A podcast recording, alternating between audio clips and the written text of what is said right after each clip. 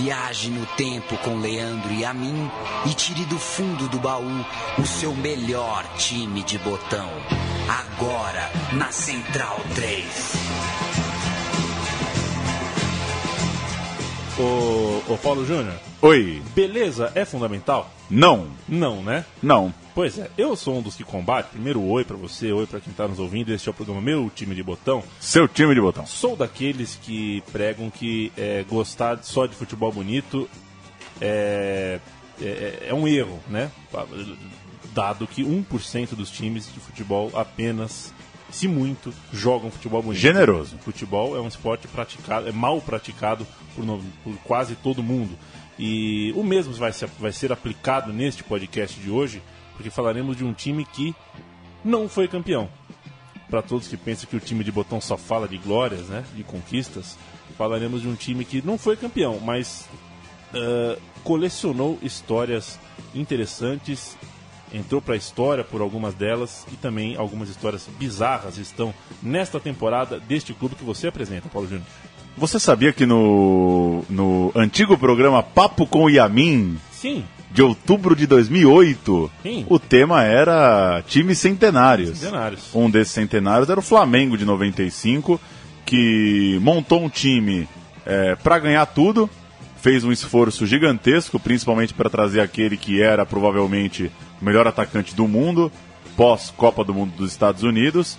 É, trouxe bons companheiros também para esse atacante, mas as coisas acabaram dando muito certo. A gente vai falar muito da campanha do Flamengo de 95, que termina. É um time que vai se desmanchando de forma até melancólica, né? O jeito com que sai o treinador, com que saem as estrelas, com que essa própria estrela maior acaba tratando depois o time, aquele elenco. É uma história curta, mas que, que tem curvas muito legais. O time começa bem, chega a reforço, acaba de um jeito desastroso. É uma boa história. O amigo da casa, o jornalista Mauro César Pereira, dos canais ESPN, um filho de Niterói, um carioca, que eh, residia em seu estado eh, natal em 1995, salvo engano, salvo engano é ótimo, né, Paulo Júnior? Porque salvo engano você pode falar qualquer besteira, depois você é. fala salvo engano e tá tudo certo. Ele eh, gentilmente falou com a gente aqui, deu eh, eh, eh, um apanhado pra gente começar essa resenha aqui. Ele explica um pouquinho do que foi 1995 para o Flamengo. Vamos ouvir. Aquele Flamengo de 1995, né, que formou o ataque que os rivais, especialmente a torcida do Vasco, depois eh, tornou famoso como o pior ataque do mundo, né, fazendo ali uma paródia de um comercial da Varg, né, cantando os nomes de Sávio, Romário e Edmundo, que juntos não funcionaram, eh, retratou um momento de declínio do futebol do Rio de Janeiro, especialmente por conta do profissionalismo né, que o futebol exige cada vez mais, uma melhor estrutura, uma dedicação maior e que passava longe eh, das mentes daqueles que comandavam clubes do Rio, especialmente o Flamengo. né? O Flamengo tinha como presidente o Kleber Leite, que faz do Alexandre Matos, ex-diretor do Cruzeiro e hoje diretor do Palmeiras, quase um juvenil. Ele contratou mais de uma centena de jogadores durante o período em que esteve na presidência eh, do clube e já tinha contratado lotes de atletas naquele ano do centenário do Flamengo, 95, especialmente, claro, Romário, que no auge de sua carreira, tendo sido eleito o melhor jogador do mundo e campeão pela seleção um ano antes, trocou o futebol europeu pelo clube carioca, pelo Flamengo. O Romário eh, acabou, tempos depois, eh, mostrando sua força e, e o Luxemburgo deixou o Flamengo. Né? O Romário tinha um poder muito grande nos bastidores e em dado momento ele e o Vanderlei não se entendiam mais. E foi a fase também que foi lançado, por exemplo, aquele hit cantado, se é que a gente pode se chamar, pelo próprio atacante, que era o treinar para quê? Né? Treinar para quê se eu já sei o que fazer? Alguma coisa assim que o Romário cantava. E isso retrata muito bem o que era o futebol do Rio. Né? E o resultado foi esse: muitos investimentos, muitas contratações, muitas trocas de treinadores resultando inclusive na aventura que foi colocar o Washington Rodrigues, o Apolinho, que é o melhor comunicador do rádio é, é, que eu conheço, o cara que criou o Geraldino, criou o Arquibaldo, é, várias expressões engraçadas, é, até eu as utilizo, muitas deles na TV, dos meus comentários, é, e gosto de dar o crédito, porque acho que assim que deve ser, e ele é genial como comunicador, mas que demonstrou como técnico que era apenas um amigo do Kleber Leite ali, ocupando o, o, cargo e criando uma, um factoide, né? Que disfarçou momentaneamente ali é, a verdadeira bagunça que era o futebol do Flamengo, a falta de profissionalismo do futebol rubro-negro. Uma lição que até hoje não sabemos se o Flamengo aprendeu. Né? E o Apolinho deixou como marca uma história bizarra, que é ele mergulhando no vestiário alagado de Linieres depois da vitória sobre o velho Sarsfield na campanha daquela Supercopa. Imagine só o Apolinho, gordão daquele jeito, né? como ele mesmo diria, mais feliz do que pinto no lixo, ele criou essa expressão, mergulhando de barriga, e que barriga, hein? No vestiário para festejar a vitória do Flamengo, então, por ele comandado. É isso aí, saudações. Então a gente já ouviu aí o nome de Romário, o nome de Vanderlei Luxemburgo, a gente viria é, é, a ter nessa constelação ainda outros nomes como Ronaldão, Edmundo, Tinha Branco, é, um time cheio de, de de nomes que você ouve e já liga a, a grandes histórias. E só o boné, é. o dono do boné, já mostra essa coisa que, que eu citei das curvas, né, desse ano é. pro Flamengo. Luxemburgo, atual bicampeão brasileiro. Vai parar Você monta um time com o melhor jogador do mundo, traz o melhor técnico do país ali em atividade, e de melhor técnico do país, de bicampeão brasileiro, vira um não técnico. É, é, é o extremo do extremo. Se trocar de Luxemburgo para Apolinho, é, com todo o respeito pelo jornalista, como já lembrou aí o Mauro, é de uma, é, é, de uma loucura, assim, é de um, de um extremismo que chega até a ser engraçado imaginar que isso aconteceu tem só 21 anos. É bizarro mesmo como é, é, é, é quase enlouquecedor você pensar que 21 anos atrás o melhor jogador do mundo saía do Barcelona por vontade própria para vir jogar no Flamengo depois de ganhar uma Copa do Mundo, entre aspas, sozinho, seis meses antes. É, o contraste com os dias de hoje é inevitável. A gente vai ouvir, Paulo Júnior, a chegada do Romário. O Romário chegou no Rio de Janeiro e a Brama, que a Brama era, era era festa, né? A Brahma, tudo que envolvia futebol, seleção brasileira, a Brahma tava junto. E ali. era boa, né? E era boa, era número um, não sei o que lá. A bala. E a não foi carro de bombeiros, não. Foi um caminhão da Brahma mesmo, que pegou o Romário no aeroporto e levou para cima e para baixo na zona sul do Rio de Janeiro. A gente tem uma matéria com ele mesmo, Tino Marcos. É, vamos ouvir porque é divertido o sol levantou cedinho. Ele também participou da decisão de Romário de voltar. O verão é o clima, o aeroporto, o cenário. Às 8 da manhã, surge o Astro Rei, Rei Mário, acenando triunfal para as dezenas de pessoas que vão virando centenas, milhares, dezenas de milhares de fãs. Ele distribui beijos, autógrafos, provoca emoção, choro, alegria. Entusiasmo assim só no Tetra e olhe lá. Papai Noel presente, torcedor do Fluminense, gente nas janelas, só para ver o craque passar. Centro do Rio, uma hora de desfile. Tempo mais do que suficiente para Romário perceber que este definitivamente é um sábado histórico. Jamais em toda a história do futebol brasileiro houve uma festa tão grande para um único jogador. Na orla, o arrastão do baixinho faz o Rio esquecer qualquer problema. E a chegada na sede do Flamengo é apoteótica. Algo assim que só o melhor jogador do mundo poderia merecer.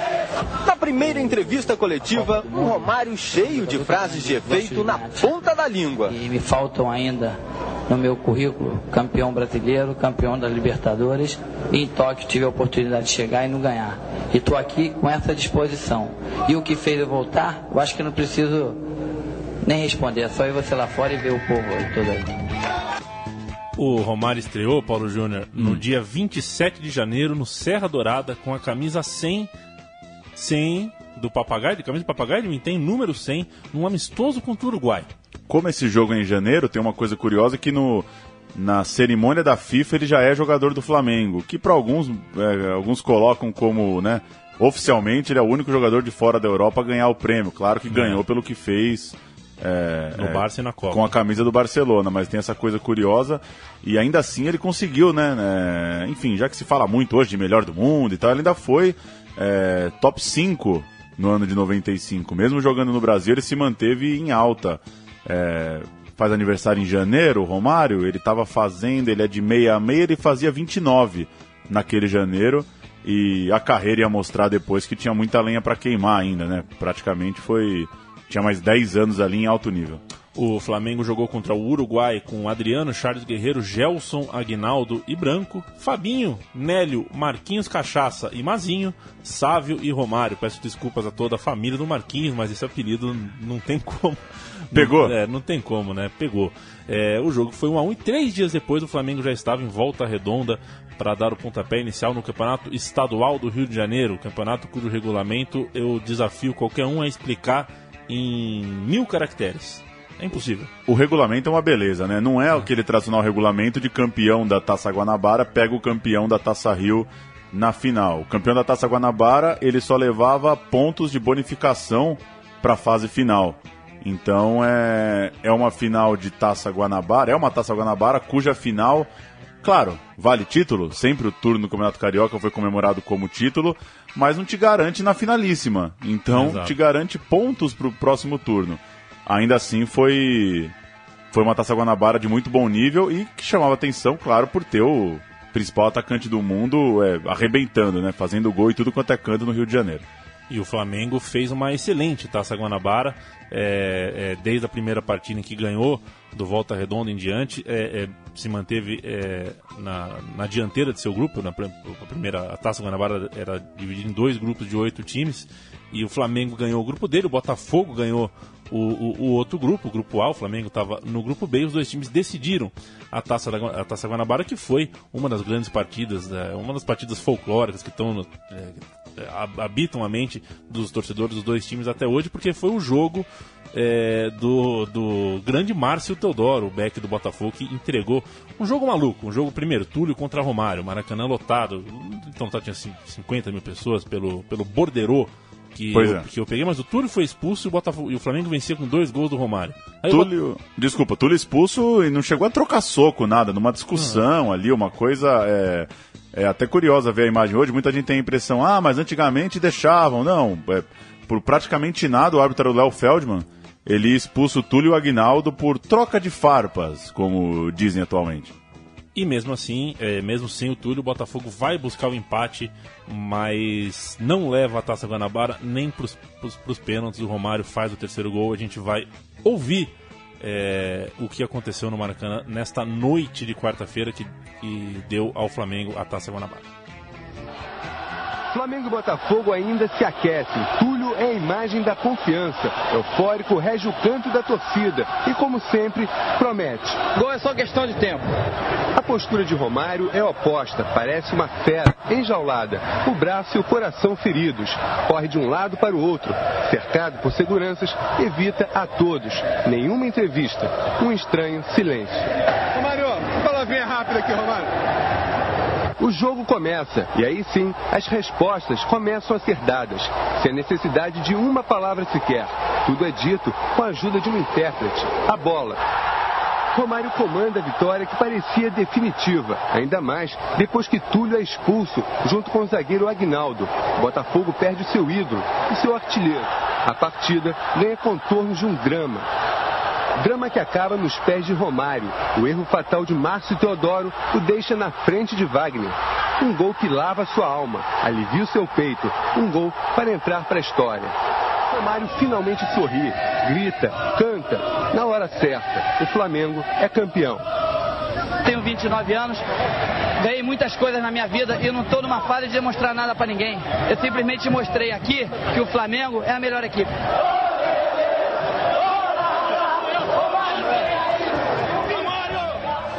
Vale dizer, Paulo Júnior, que ao longo da campanha da Taça Guanabara, o Flamengo fez um jogo contra o Souza, na Paraíba, e foi uma coisa marcante também a maneira como o povo paraibano é, recebeu o, o Romário. O jogo lá foi 1 a 0 gol do Romário. perdeu só um jogo na Taça Guanabara, um jogo para o Fluminense, é, e, mas ganhou na frente do, do rival, claro, que, que, tropeçou mais do que o Flamengo. E esse time do Botafogo é, já é a espinha do time que iria ganhar o brasileiro naquele ano, né? Exato. Ainda não tem algumas peças. É, já tem Túlio, mas não tem Donizete. Ainda não tem Gonçalves na zaga, mas já tem o goleiro Wagner, tem o Wilson Gotardo, tem Beto, tem Jamir. Já é um time é, já com a cara daquele Botafogo que ia embalar no segundo semestre, principalmente com Donizete e Túlio, né? Ele, o Túlio receberia o, o parceiro que seria é, marcante, um parceiro que ajudaria ele a, a arrebentar naquele ano. Ainda que no estadual, o Túlio também já estava em grande fase. Ele é o artilheiro desse estadual. Túlio 27 gols, Romário 23. Olha o, olha o nível da briga de artilharia do Campeonato Carioca. O Túlio batendo por 4 gols, o melhor do mundo. Outro momento é, histórico nesta noite de Flamengo 3, Botafogo 2 foi é, o que o Romário disse antes de ir para o vestiário, ainda no gramado, na, na, festa. A gente vai ter que ouvir esse áudio porque é, é, é uma declaração que nunca mais é, se desgrudou da testa do Romário. Vamos ouvir. Chamar mais do que rei. Tem aqui muito rei. Rei tem dois, três, quatro, cinco. Mas Deus, agora ele sabe quem é. Eu sou o Romário, sou Deus, eles sabem disso, tem que me respeitar. Deus. Tem que respeitar Deus, né? Só isso. Caramba, tem que respeitar Deus. É, é, a, a matéria anterior do Tino Marcos começava com Rei Mário, né? É, que beleza. O Flamengo que alinhou com Emerson, Fabinho, Aguinaldo, Jorge Luiz, Marcos Adriano, o Branco estava contundido, Charles Guerreiro no meio de campo, Valber, é, que também jogava como zagueiro, William, depois entrou o Nélio, Romário e Sávio no ataque, depois entrou o Mazinho. Na fase final, oito times apenas jogando em dois turnos entre si e quem fizesse mais ponto era o campeão, com o Flamengo já começando com três pontos de bonificação por causa da conquista da Taça Guanabara. Que pois é, três pontos, um por cada turno e um pela Taça Guanabara. O Botafogo então tinha um ponto de bônus, porque venceu um dos turnos no outro grupo, e o Vasco um ponto de, de bônus por, é, por ter vencido o turno. Os vencedores de turno, né, como a gente falou no começo, uhum. iam com bonificação para a fase final e por uma, a gente foi ver depois, uma sorte, a última rodada desta desta fase juntavam Flamengo e Fluminense e eram dois times que chegaram chegariam disputando o título. É, agora, antes de chegar nesse Fla-Flu fatídico, que a gente nem vai se aprofundar muito, porque afinal de contas o time de botão é do Flamengo, é, o primeiro choque aconteceu na semifinal da Copa do Brasil, que o Flamengo vinha bem, mas perdeu para o Grêmio na semifinal. O ano até agora, até então parecia perfeito, a Guanabara tinha sido conquistada, a campanha é, já tinha, a campanha da Copa do Brasil já tinha passado por Caburé, Gama e o Cruzeiro nas quartas de final, e os cariocas perderam o Romário no primeiro jogo e também perderam a partida por 1 a 0 e, e deram adeus, porque no jogo de ida no Maracanã foi 2 a 1 para o Flamengo e o gol qualificado, o gol fora de casa, deu a vaga para o Grêmio na final. O Grêmio que perderia para o Corinthians, Paulo Júnior. Eu acho que ainda não se usava a expressão tríplice coroa, mas é. se montou um time para ganhar tudo já era um primeiro choque, né? É. Cair numa cair no mata-mata contra o Grêmio, ainda assim o time na fase final do Carioca não não era avassalador como no começo, mas se manteve bem, né? É, é, tropeçou um pouco mais, não foi aquela campanha do início. O Flamengo na fase final ele acaba com três derrotas, então ele chega para esse jogo decisivo contra o Fluminense com duas derrotas é, na fase final, ainda assim em, em, condições de ser campeão. Mas é, a gente já conta agora como escapa o título do Flamengo? Vamos contar, né?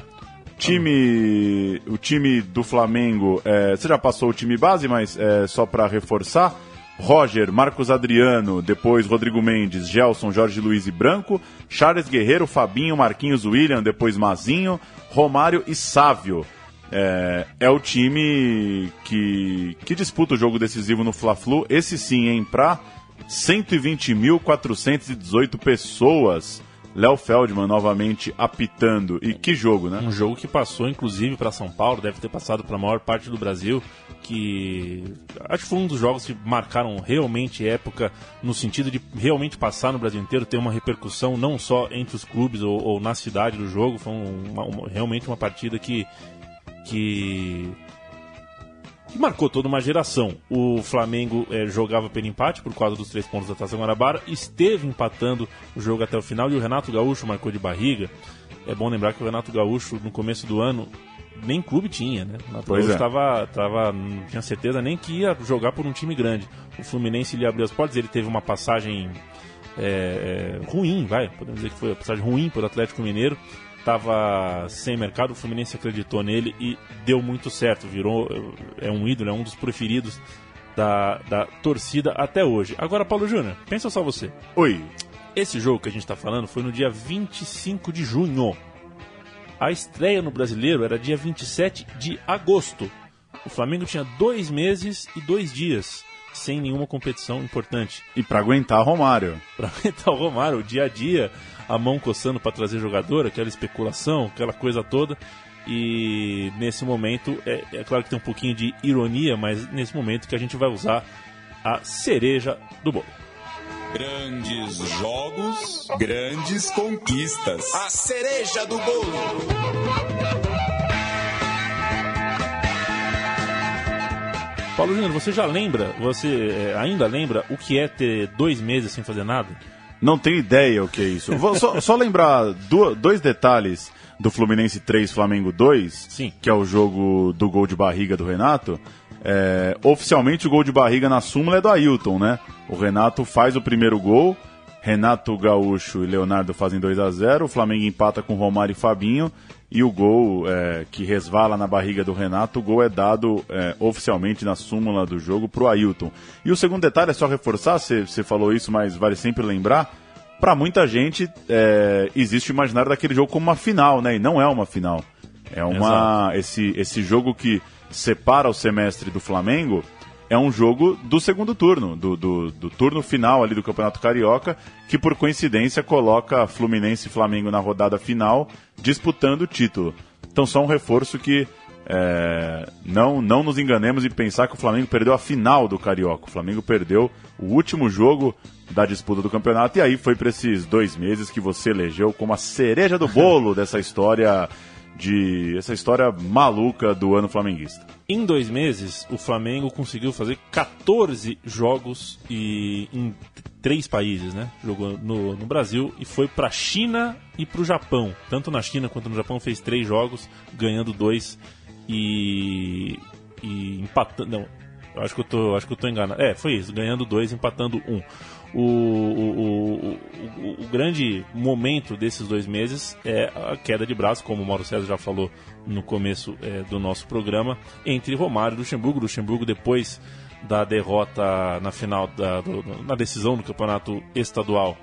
é, na verdade, o time entra numa entra numa espiral negativa. Tem a- a- você lembra da Supercopa dos Campeões Mundiais? Pois é, três edições, né? É, no quadrangular que passava no SBT, inclusive. Santos, Flamengo, Grêmio e São Paulo. Exatamente. E o Flamengo perdeu as três partidas, era um quadrangular de três rodadas, o Flamengo perdeu as três, tava sem rumo, e aí o Luxemburgo caiu.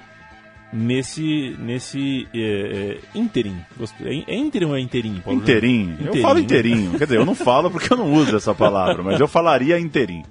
Perfeito. O Romário, né, O nessa... que leva, desculpa, o Luxemburgo a dirigir o Paraná depois, né? O No Brasileiro de dirigiu o Paraná. 95. Então, melhor técnico é, é, do Brasil, bicampeão brasileiro, que assume essa bomba chamada Flamengo do Centenário, é, vai para o Paraná. Uma passagem rápida e que muita gente se esquece. O Romário tava se contundiu no primeiro jogo da Supercopa, uma dessas contusões é, que muita gente desconfiava, faziam até brincadeira, aquele negócio da mão na coxa, tudo mais.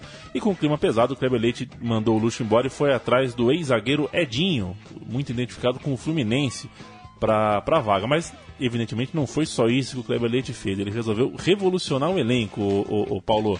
Ele trouxe para o gol o Paulo César, goleiro de longa carreira, que também jogou no Cruzeiro depois. Na zaga ele trouxe o Ronaldão e o Cláudio, ex-Guarani. Pra, pra lateral esquerda ele trouxe o Lira, que estava no Fluminense e foi roubado do rival, junto do Djair e do Márcio Costa, o Peixe, que também compôs o banco de reserva longo da... Recém-campeões cariocas. Recém-campeões cariocas. Mas o grande nome do pacotão flamenguista, claro, foi o de Edmundo, que estava sem clima no Palmeiras, tinha chutado o repórter na, no Equador, tava, um- fez um inferno, queria ir embora, queria voltar para o Rio de Janeiro de qualquer forma, foi parar, é, é, recebeu a proposta do Flamengo e mesmo sendo muito identificado com o Vasco, aceitou E dizem que foi o Romário que, que insistiu muito para que o Edmundo viesse ao Flamengo e formasse, junto de Sávio e do próprio Baixinho, o tal do melhor ataque do mundo que tinha no banco o garoto Aloysio Chulapa. Pois é, não dá para adivinhar, óbvio, mas o Edmundo já falou mais de uma vez que que se tem uma coisa que faria diferente na carreira era essa era não ter ido ao Flamengo, né? Ele é. acabou é, tendo pouca paciência ali com o clima no Palmeiras, trocou de clube é, para ter uma passagem que acabou se mostrando muito curta. Eu tô com um álbum aqui oficial da Panini, agora com cromos autocolantes, hein? É. O álbum do Brasileirão de 95. Marcou, né? 95 e eram bons tempos, hein? Você mandava o, o, seu cartão e ganhava bicicleta, ganhava carro zero. E tem a nota lá embaixo, né? Em atenção aos senhores leitores, informamos que os jogadores Romário e Edmundo não autorizaram a sua participação em nosso livro ilustrado. A Panini, como sempre, vai aos clubes, ia aos clubes tirar as fotos e, e como virou costume, né? Como eu, eu me lembro de, de, acompanhar isso na infância, nunca tinha Romário, né? Romário não é. entrava em acordo, vai usar minha figurinha, vai vender minha figurinha, que história é essa? É, o álbum do Flamengo é, tem lá o mascote do Flamengo, tem os goleiros Roger e Paulo César, tem lá é, 6, 9, 10, 11, 12, 13, 14, 15 jogadores de linha, é, inclusive os reforços que você citou, tem o Lira, tem o Djair, mas não tem Romário e Edmundo. E que mistério que é o Romário no álbum da Copa de 94 de barba. Que né? loucura, que loucura. Que, por que, que ele tira essa Jamais tinha, pensado, tinha lembrado dessa barba. Pois é. O Edmundo é apresentado no Flamengo com a camisa papagaio de vintém e com o Romário ao seu lado. É quando eles uh, marcam história com este áudio. Oh. Lê, lê, a com bad boy do seu time já pode comemorar. Somos bad boys, isso não tem nada a ver, cante com a gente esse rap que você vai aprender. Gostei. Tava na cara, né, Paulo Júnior? Não, mas é, é, é assim, é, é, a cagada anunciada, né? É, a marra que o mundo já começa a torcer contra, né? Ainda que eram outros tempos, né? É, não tem como não relativizar certas coisas, né? Não é não é um vídeo que viralizava na internet, né? É. é. outro momento, né? Que cada vez que o Edmundo errava um gol, alguém tuitava esse vídeo para falar, vai cantar, Edmundo. É isso também.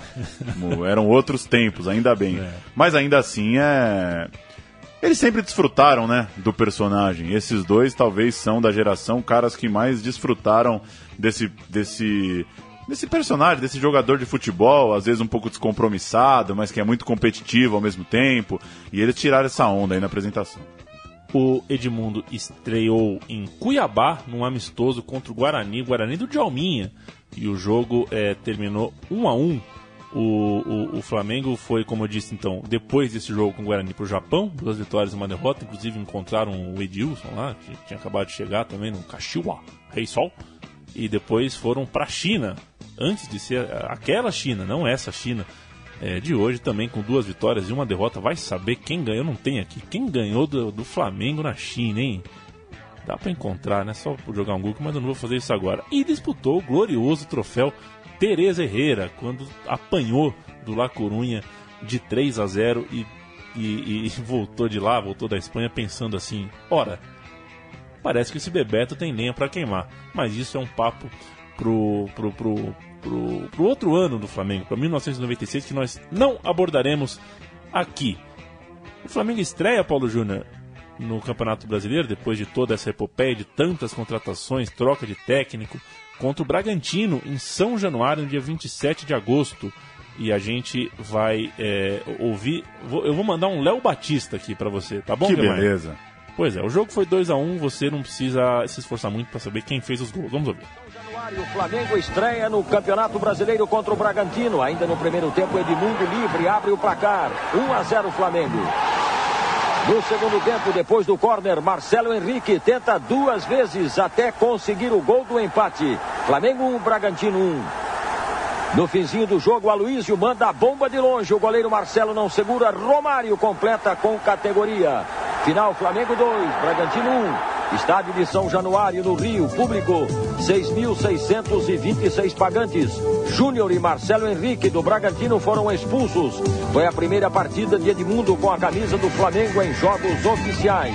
E que ficha, né? É, Muito obrigado, ficha, né? Léo Batista. Que milagre, que, que mundo a gente viveu em que falava que foram jogadores expulsos no jogo, né? Pois é. Hoje o, o- o- a hora do almoço esportiva está cada vez mais engolida, né? O jogo pode ser 18 a 18, que só passa o último gol. Que beleza de áudio. Que beleza de áudio. Grande Léo Batista. E você reparou, né, Paulo Júnior, que o Flamengo jogou em São Januário.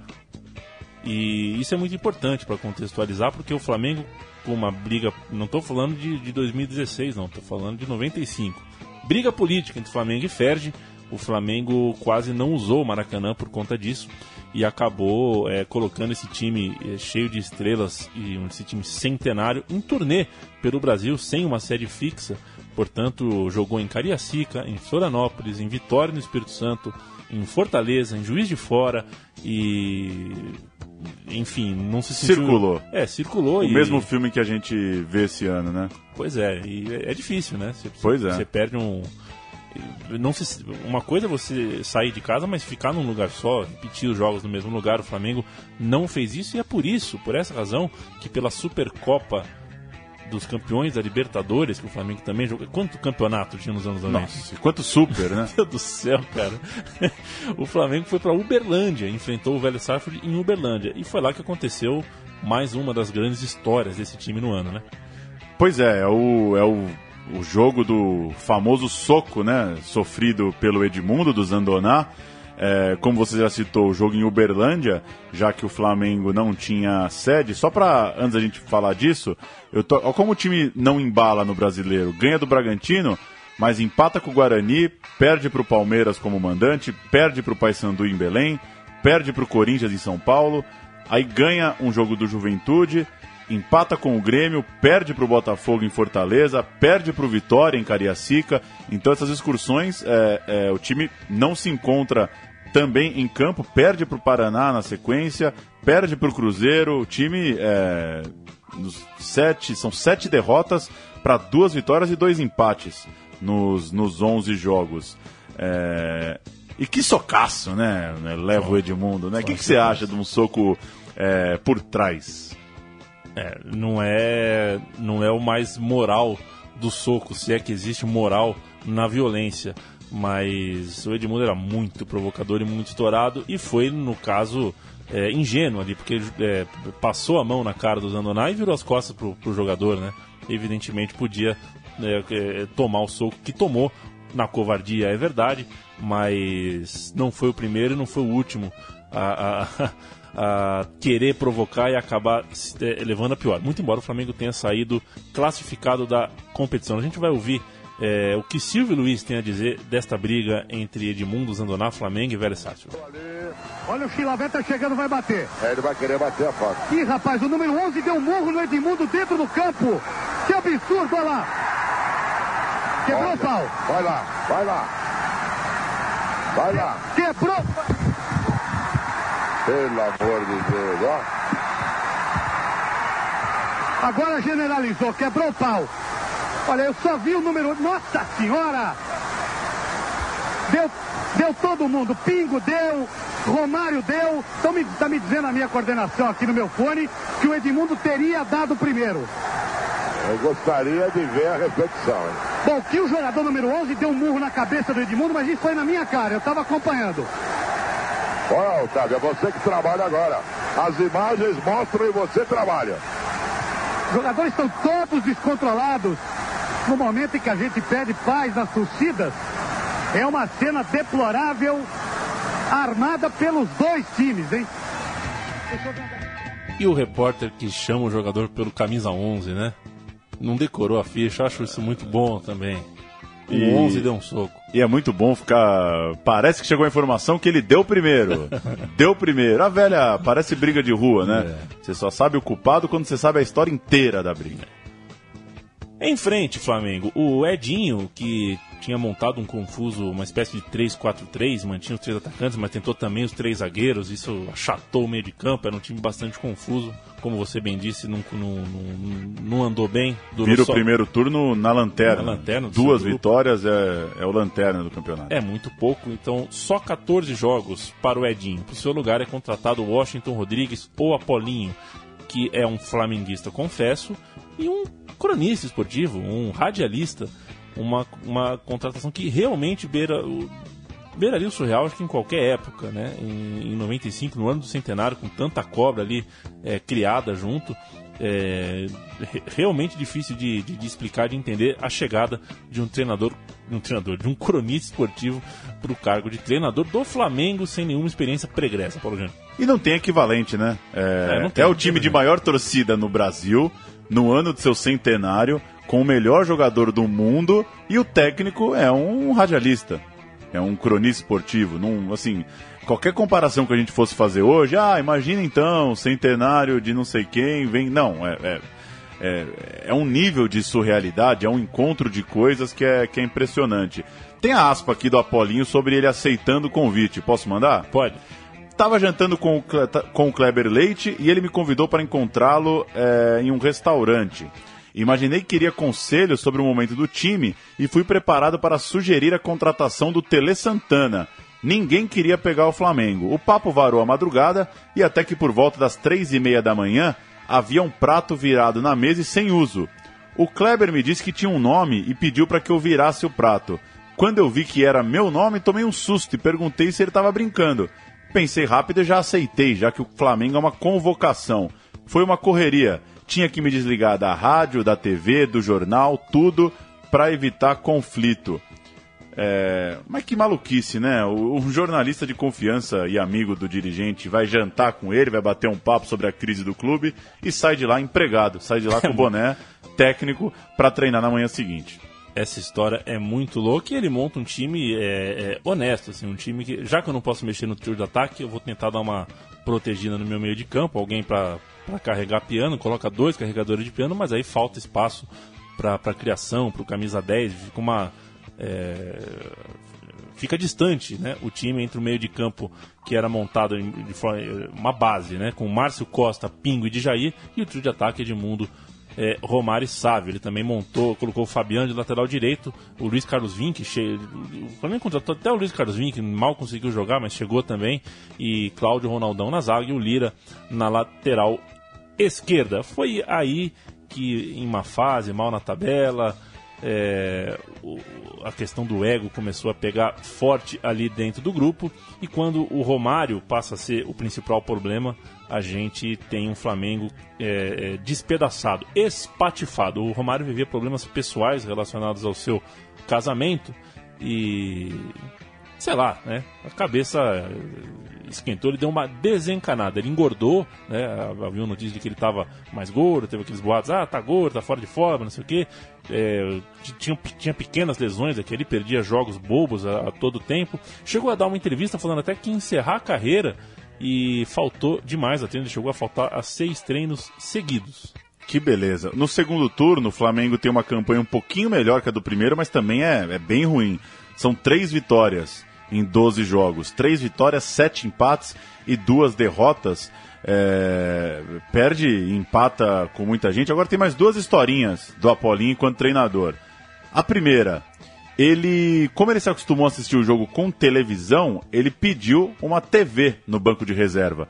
Ele gostava de assistir o jogo pela TV mesmo no comando técnico do clube, chegou a dizer: não se tem visão do campo da lateral. O treinador sofre com o desnivelamento e se o ponto esquerda for baixinho, você não vê nada. Então ele comandava o time com uma TV no banco de reserva. E a segunda história é que o Sindicato dos Treinadores do Rio de Janeiro entrou com, com um recurso, é, criticou a contratação, né, disse que a lei determinava que para você ser técnico você tinha que ter um curso de treinador. Então o Apolinho ele era oficialmente dirigente do Flamengo. Ele não era técnico porque ele não tinha nenhum curso para técnico. É, quem ia ali na, na, na, área técnica, quem ia na beira do campo gritar com os jogadores, era o treinador de goleiros, o Paulo César. E o, e o Apolinho, então, é mais duas peculiaridades, né? Sentadão no banco, oficialmente dirigente, e assistindo numa telinha de TV.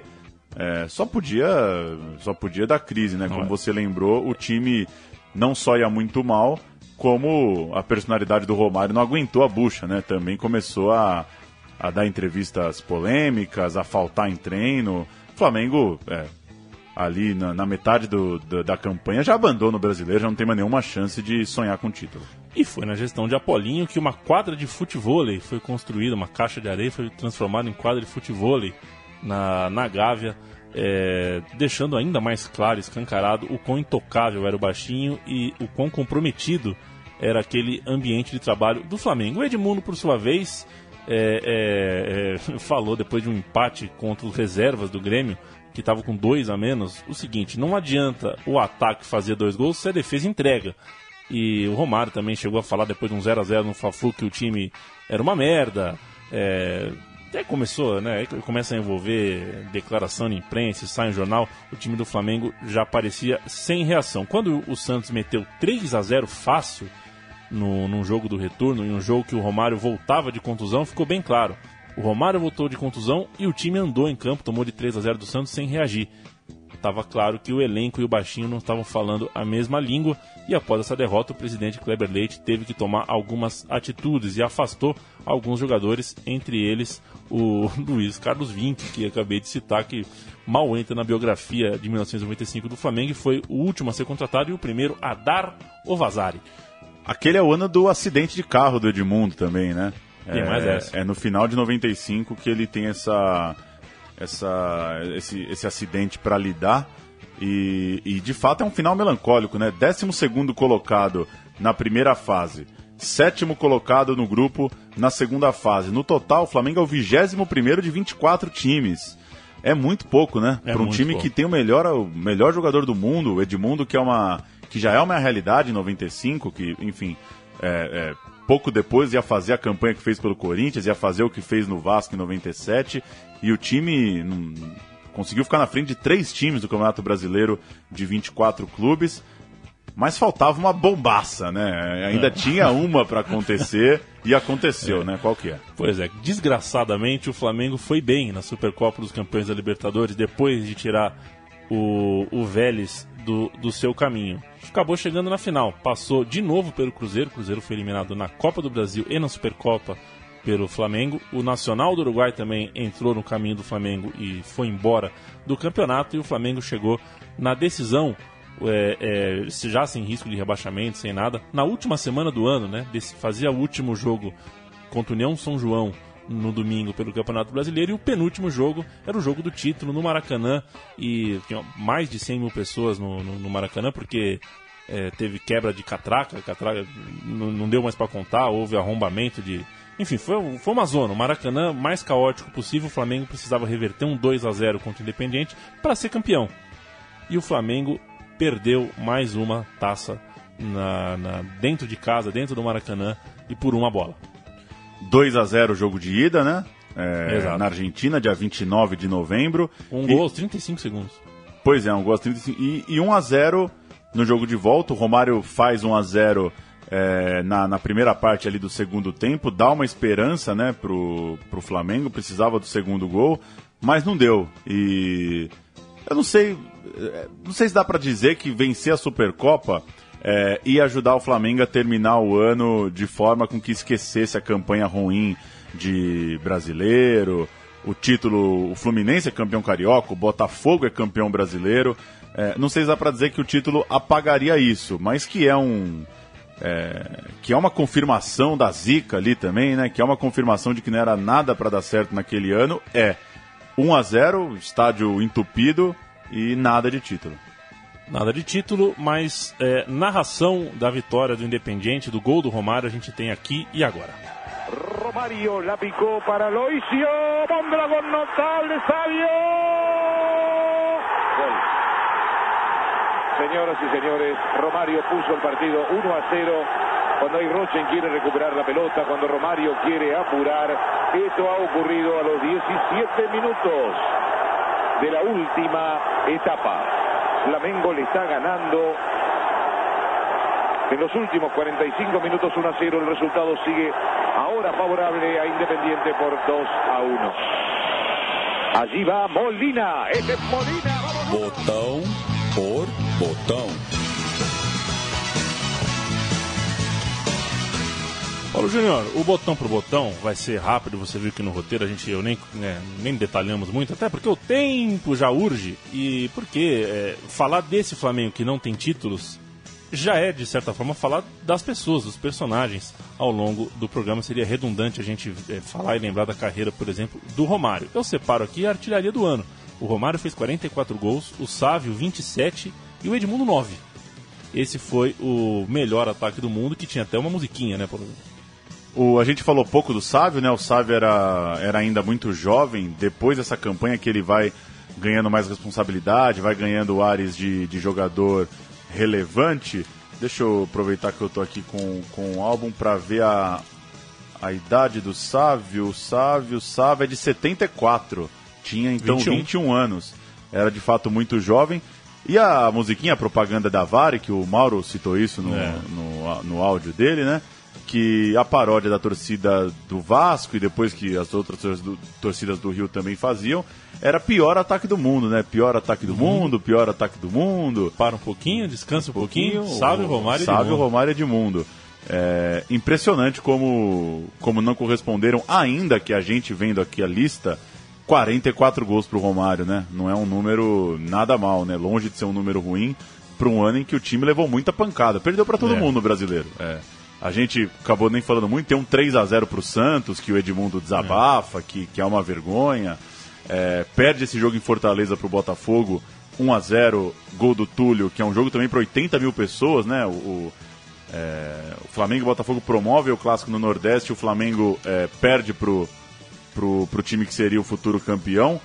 Então, para um ano em que o time só levou pancada, 44 gols para o Romário é um número para lá de relevante. O Romário fez 44 dos 157 que o time fez. O time fazer 157 gols no ano é muita coisa. Pois é. Mas relativo, né? O Flamengo jogou 89 partidas. Tem muito amistoso ano. aí, né? Porque pro tanto de surra que levou é. no brasileiro, com certeza. Tem amistoso é... até no meio do brasileiro. Assim, o Flamengo faz alguns amistosos no meio do brasileiro. Nessa coisa de viajar, já que eu tô em Cuiabá mesmo, vou jogar contra o Operário, sabe? Tem aqui Tem... a tabela do brasileiro, só fez 23 gols no brasileiro. 23 gols feitos, 32 sofridos. Termina com uma das piores campanhas. É, só Vitória, Paysandu e União São João ficam atrás do Flamengo. Paysandu e União São João caem. É muito pouco de fato. E o Branco, é bom lembrar que fez 9 gols também. O Branco fez o mesmo número de gols que o Edmundo na temporada. O Branco que foi chutado do Corinthians após a final do Brasileiro do ano anterior, onde ele falhou defendendo o Corinthians, falhou contra o Palmeiras na final. Foi chutado, foi parar no Flamengo e fez um, um ano digno no primeiro semestre, até que o Lira o engolisse e reza a lenda que é, essa, essa chegada do Lira vindo do Fluminense, pegando a camisa do titular e o Branco perdendo espaço, sendo relegado do time, também é, é, ajudou a comprometer o vestiário, digamos assim, já que o Branco era um dos cobrões, um dos peixões completos daquele grupo. O Edmundo é, depois vai para o Corinthians, né? Faz um começo de ano muito bom no Corinthians. São Cadê o Edmundo? 32 gols no primeiro semestre de 96. O Corinthians, então, campeão da Copa do Brasil, disputa a Libertadores e traz o Edmundo. E acho que dá para falar que, que é a pior fase da carreira do Edmundo, né? É. Acho que não tem, não tem campanha pior em nenhum clube. Não sei, talvez número teria que olhar Cruzeiro, Santos, com calma, mas em termos de, de clima, de não conseguir fazer nada, é essa campanha, né? É, pelo auge que estava, é. né? É, jovem ainda e pelo que jogou em 96, 97, né? É, o flamenguista, pra azar do flamenguista, não viu nem 1% do que o Edmundo pode produzir. E ele ainda teve, o Edmundo teve o problema de, num jogo contra o Vasco, ele virou pra torcida do Vasco e mostrou a, a genitália, né?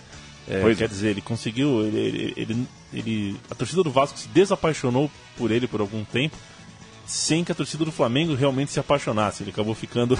e foi para parar no Corinthians e fez a mesma coisa em São Paulo. Ele realmente trocou o pé pelas mãos nesses, nesses dois anos, embora ele não tinha no, muito... Corinthians tenha jogado muito bem. Ele não tinha muito, muita vergonha de sair falando o que quisesse, né? Ele que hoje é um cara que fala muito que, que ama o Palmeiras e o Vasco. O título, por exemplo, de 97 pelo Vasco contra o Palmeiras, ele dizia para palmeirenses que é, é o maior título da minha vida. Ele nunca teve muito essa preocupação de é, era um garoto rebelde mesmo, não tinha essa preocupação de se manter bem na fita com torcida A, torcida B. saía fazendo o que dava na telha. Aí foi jogar no Corinthians, foi jogar no Flamengo, foi jogar no. voltou pro Palmeiras mais tarde, voltou pro Vasco mais tarde. É, já admitiu o próprio Edmundo, né? A gente que está falando que no seu auge físico e técnico não teve uma gestão muito inteligente da carreira. Pra gente fechar, Paulo Júnior, qual é o, o comentarista esportivo que você contrataria para o seu Palmeiras? Hoje? Hoje ou 94? 95? Léo Batista, só, Léo... Pela, só pelo gogó, pela voz de veludo, é. para dar uma preleção. Eu colocaria o Calazans de técnico do Palmeiras. Tem uma boa aqui, ah. viu? É, guia do Campeonato Brasileiro de 96. Você tem mão Guia do Campeonato Brasileiro. No ano seguinte ao time que a gente está falando, olha como são as coisas. O ataque agora sim é dos sonhos, é o mais rápido e habilidoso do Brasil com a dupla Sávio e Bebeto. É, o guia ressalta muito a, a, maturidade do Sávio, acha que o Sávio já dá para ser considerado uma realidade. Contrata o Bebeto, não satisfeito em tentar o Flamengo em 95, o, o Romário em 95, o Flamengo tenta o Bebeto em 96 e a chamada é, não é nada modesta, Leandro. O Super Flamengo entra no brasileiro de olho na Libertadores e em Tóquio. É, e uma coisa interessante, olha o final do parágrafo aqui de apresentação.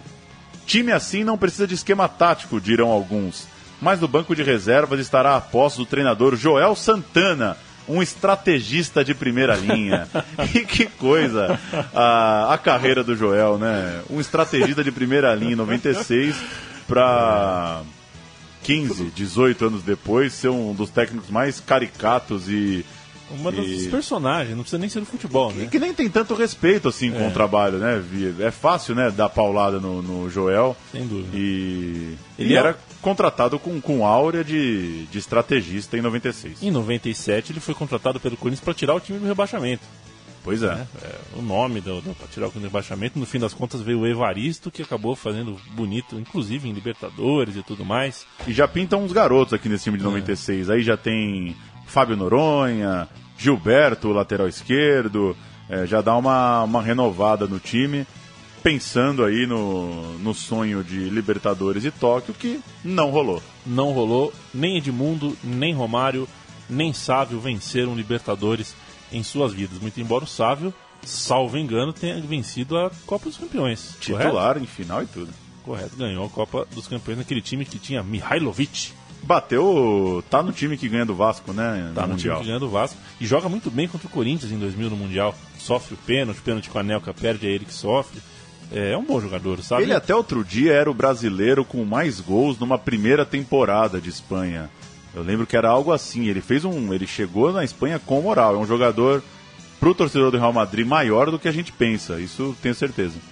Este foi o meu time de botão do Flamengo de 1995, um time que não conseguiu nenhum título, mas conseguiu revelar como nenhum outro é, a, o caráter do futebol brasileiro nos anos 90. A bagunça misturada com a genialidade, o ego misturado com o acaso, é, o folclore por trás é, de decisões muito sérias, o dinheiro entrando de maneira desordenada. É, esse time do Flamengo conseguiu personificar todo esse, todo esse contexto do futebol brasileiro. Não ganhou nenhum título, mas é, ganhou muitas histórias. E não dá para fazer nenhuma, nenhuma brincadeira e tentar imaginar, repito, o que, que seria isso nos dias de hoje. Apolinho foi o técnico do melhor jogador do mundo. É, é só isso. É, é, só. É igual você trazer o Messi e botar o Zé Silvério de técnico. É mais ou menos por aí o que aconteceu é, é, de, uma, de uma bizarrice, de uma combinação de coisas realmente impressionante e não deu em nada, né? Por pouco um título internacional, mas acabou que é, duvido que o flamenguista tem saudade desse ano, porque é, se tinha ali um climão, Romário, Edmundo, em campo foi muita paulada, perdeu para muita gente para um ano só. Valeu, Paulo Júnior. Valeu, um abraço. O programa Time de Botão volta semana sim, semana não, com um time novo no seu Estrelão. Um abraço.